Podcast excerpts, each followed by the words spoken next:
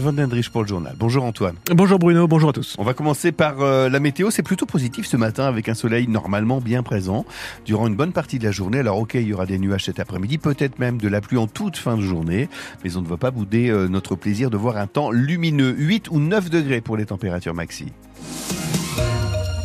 C'est un triste anniversaire aujourd'hui, deux ans de guerre en Ukraine. Il y a deux ans, jour pour jour, la Russie décidait d'envahir son voisin ukrainien. Des millions d'Ukrainiens se retrouvaient sur les routes, dans les trains, à fuir le conflit. La ville d'Orléans avait à l'époque affrété deux bus pour aller récupérer des réfugiés ukrainiens en Pologne et les ramener en France. Alors, que sont-ils devenus, Patricia Pourez? Les 17 et 18 mars 2022, Orléans accueillait officiellement 121 Ukrainiens, beaucoup de femmes seules avec leurs enfants, prises en charge par le CCAS, le Centre communal d'action sociale. Gauthier Dabou est conseiller municipal délégué aux solidarités. Ça a été très compliqué. Ça a été euh, organiser une compétence qui n'est pas la nôtre, qui est l'accueil de réfugiés. Ça a été euh, vraiment un nouveau métier pour les travailleurs sociaux aussi. Hein. Mais la ville s'est donné les moyens. Elle a recruté durant un an cinq éducateurs spécialisés, mis en place des cours de français et surtout elle a fait en sorte que ces réfugiés trouvent leur autonomie, ce qui est le cas aujourd'hui. Gauthier Dabou. Il y a une dizaine d'Ukrainiens qui sont soit repartis en Ukraine, soit partis dans une autre région. L'ensemble des autres euh, travaillent. Certains ont travaillé à l'université, d'autres travaillent dans les restaurants, euh, mais ils ont tous eu cette volonté d'apprendre le français très rapidement et de s'intégrer dans la société pour participer euh, à l'économie nationale. Il y a deux ans, la ville d'Orléans avait aussi symboliquement hissé des drapeaux ukrainiens rue Jeanne d'Arc. Ils sont toujours là et il est hors de question de les enlever, assure le maire Serge Grouard. Sinon, ce serait, dit-il, se résigner face à l'inacceptable. Et à 13h30, la communauté ukrainienne d'Orléans invite à un rassemblement place du Mar 3 avec des hymnes, des témoignages et des discours, suivis d'une marche blanche qui partira pour rendre hommage aux victimes jusqu'à la cathédrale en passant par la rue Jeanne d'Arc. Le centre-bourg de Vienne-en-Val paralysé une bonne partie de la journée. Hier, un homme seul retranché chez lui avait en sa possession des armes. Une soixantaine de gendarmes déployés sur les lieux pendant plus de six heures. L'homme s'est rendu dans l'après-midi. Il a été placé en garde à vue. C'était euh, le symbole dans le Loiret du mouvement des Gilets jaunes, le rond-point cacahuète d'Amilly. Occupé pendant deux mois par les manifestants à l'automne 2018, perturbant l'accès à la zone commerciale, notamment les week-ends. Résultat, une perte de chiffre d'affaires pour l'hypermarché Leclerc, l'entreprise et son assureur ont attaqué l'État pour réclamer 330 000 euros de dédommagement. Le tribunal administratif d'Orléans vient de rejeter leur requête. François Guéroux. À partir du 17 novembre 2018, le rond-point Cacahuète d'Amilly devient le lieu le plus important de la mobilisation pour les Gilets jaunes dans le Loiret. Jusqu'à un millier de manifestants, dont certains campent la nuit dans des cabanes avec au menu des blocages et des barrages filtrants, surtout le week-end. La situation dure deux mois jusqu'à l'intervention des forces de l'ordre. Bilan de ces deux mois pour l'hypermarché Leclerc, dont l'accès était rendu difficile, une perte de chiffre d'affaires estimée à 330 000 euros en grande partie prise en charge par son assureur Alliance. Mais pour l'hypermarché comme pour l'assureur, la faute véritable en incombait à l'État qui avait laissé faire et à qui il réclamait réparation.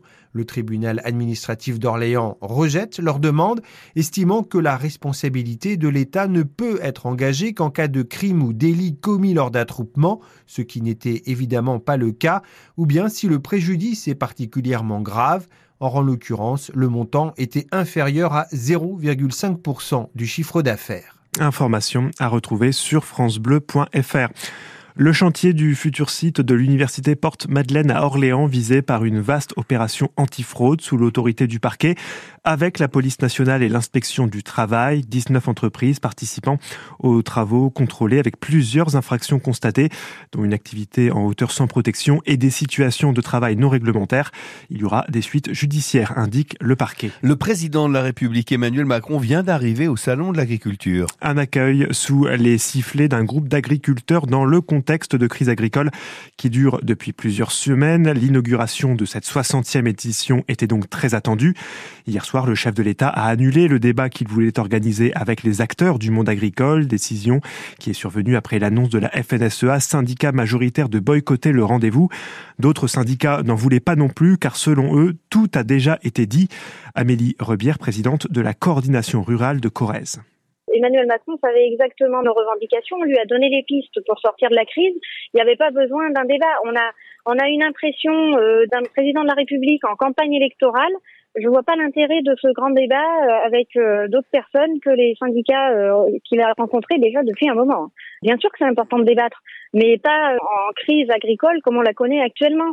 Nous, on a nos revendications à la coordination rurale. Il a entendu nos revendications. C'est simple. Soit il répond oui, soit il répond non. Il n'y a pas besoin de débattre pendant des heures et de nous faire perdre notre temps encore à des réunions. Vous savez, on est tous éleveurs ou agriculteurs. On a un, métier à côté. On n'a pas de temps à perdre à écouter euh, Monsieur euh, Emmanuel Macron faire euh, son show de comme comme il sait très bien le faire.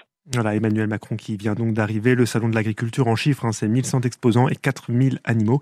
Nous y serons en direct, hein, nous, France Bleu Orléans, vendredi prochain. Du football maintenant, et on peut le dire, tout roule pour l'US Orléans. Plus rien ne les arrête, nos Orléanais. Hein, vainqueur hier soir face à Avranches, 3 buts à 1, 22e journée de national. Le club confirme sa forme éclatante, cinquième match consécutif sans défaite, qui permet à l'USO de monter à la quatrième place du championnat, meilleur classement de la saison, et de prendre du coup ses distances avec la zone rouge de quoi ravir le coach Karim Mokedem.